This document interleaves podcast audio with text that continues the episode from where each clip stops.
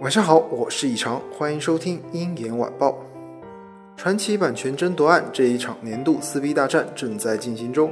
不久前，于美德控告亚托士在中国制造虚假新闻，今天盛大也用同样的方式顶了回去。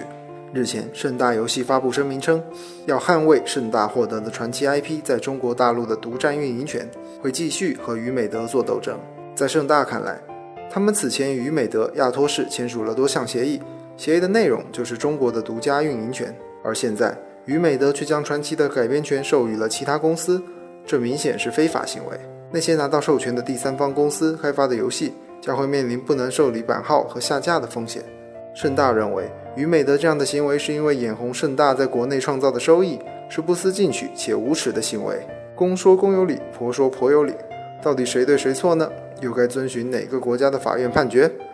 这场闹剧感觉不仅要跨年，可能还要跨好几年呢。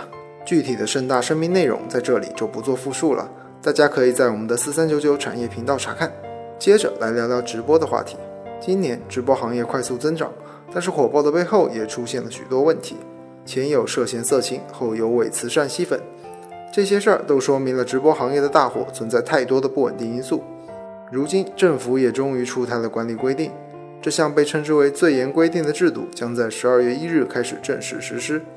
根据国家网信办的消息，他们将针对直播行业的乱象制定实名登记、即时阻断、新闻信息先审后发这几个措施。